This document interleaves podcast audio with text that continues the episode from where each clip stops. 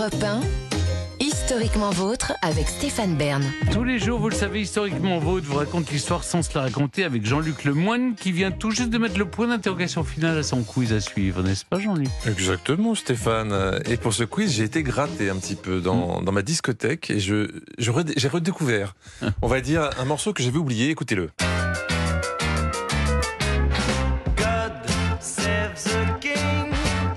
C'est Michel Sardou. C'est Michel Sardou. Ah, mais oui. Un Michel Sardou tout jeune qui chantait déjà God Save the King. Il était en avance. Oui, Et, et on va parler de ça. On va Très parler de. God Save the King aujourd'hui. parfait. Mais avant cet affrontement avec Clémentine, on va lui laisser la parole. Elle nous raconte des histoires dont elle seule a le secret.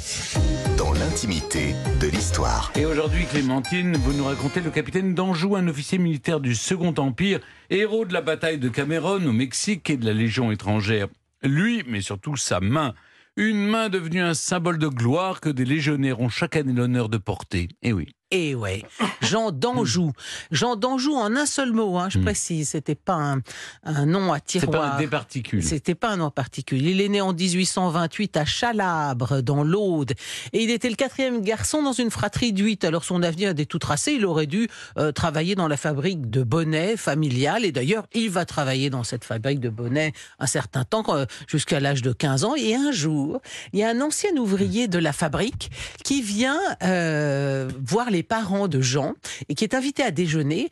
Et c'est un ouvrier qui est devenu, euh, qui est devenu militaire. Euh, il arrive en bel uniforme, euh, il est à présent sous-lieutenant, et à table, il raconte avec fougue sa campagne d'Afrique. Ça, c'est très précieux, c'est-à-dire que vraiment, quand vous avez un, conteur qui sait vous emmener dans ses récits, en tout cas le petit Jean d'Anjou, lui, il est fasciné par le lieutenant Canu, et cette rencontre va décider de son destin, parce qu'il il se met du coup, à, alors qu'on on pense- il aurait pu faire toute sa carrière dans l'usine de Bonnet, il se met du coup à bachoter comme un fou pour rentrer à Saint-Cyr, et on l'y retrouve quatre ans plus tard en 1847.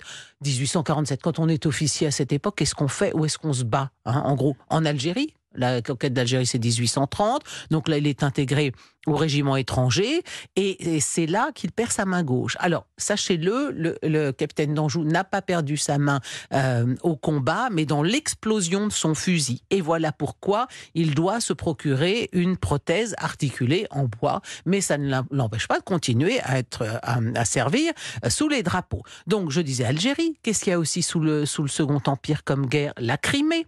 Il est capitaine pendant cette guerre, donc il participe au siège de Sébastopol. l'Italie aussi après. Exactement, 1859, il combat Magenta et Solferino. Vous voyez, il est de toutes les campagnes de la France et donc tout naturellement le Second Empire. C'est aussi la guerre du Mexique et donc le 9 février 1863, d'Anjou embarque à Mercel-Kébir, pouf, direction Veracruz. Alors, je ne vais pas rentrer dans les détails de Cameron, je crois que en plus vous y avez déjà eu droit, mais si elle est mythique, sachez-le, c'est parce que ce jour-là, le 30 avril 1863, il y avait 63 légionnaires français, 63 légionnaires français qui ont fait face à 2000 soldats de l'armée mexicaine. 63 contre 2000.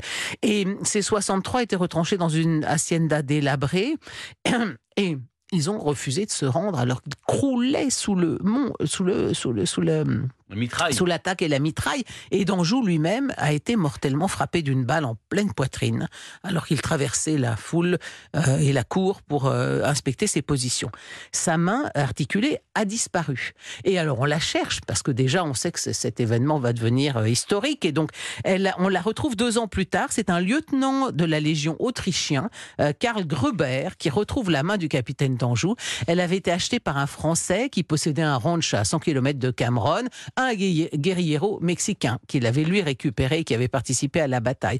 Alors il y a un certain nombre d'hypothèses autour. C'est peut-être le général Ramirez qui l'avait conservé, on n'en sait rien. Toujours est-il qu'elle est rapportée à Sidi Bel Abbès en 1865 par le colonel Guilhem. Et depuis, elle est présente tous les ans lors de la cérémonie de Cameron. Et chaque année, je le disais tout à l'heure, c'est un légionnaire particulièrement méritant qui est choisi par ses pairs et il a l'honneur de porter la main hein, du capitaine d'Anjou et on l'appelle pour l'occasion le porteur de la main. Tout cela est très solennel et au cours de cette cérémonie, les légionnaires renouvellent leur serment de servir avec honneur et fidélité. Alors tout ça pour en venir où au juste soldat Berne et le moine hein?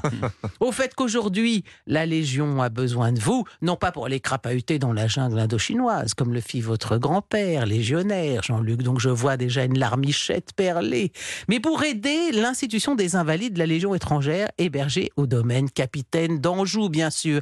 Et donc, il y a un événement étonnant qui va se produire pour la première fois euh, dans quelques temps, c'est euh, que la Légion, pour la première fois, organise deux concerts à l'Olympia. Ça sera le 18 juin prochain, ça s'est jamais produit. Ça promet des tonitruants et c'est à l'Olympia le 18 juin prochain. Et Jean-Luc, euh, Ça veut dire que Stéphane, je sais potentiellement, pas, mais Jean-Luc, hein, ça, ça vous allez pas pouvoir Bah ne oui, pas y évidemment, aller. oui, Ah bah, évidemment. J'ai d'y aller, Jean-Luc. Hein, en oui. hommage à son grand-père, bah oui. Voilà, Exactement. Bien sûr. Merci Clémentine. Bon, maintenant, c'est le moment de l'émission. Vous le savez, chers auditeurs, je ne contrôle plus rien. C'est Jean-Luc qui prend la main pour le quiz Burn to be Alive.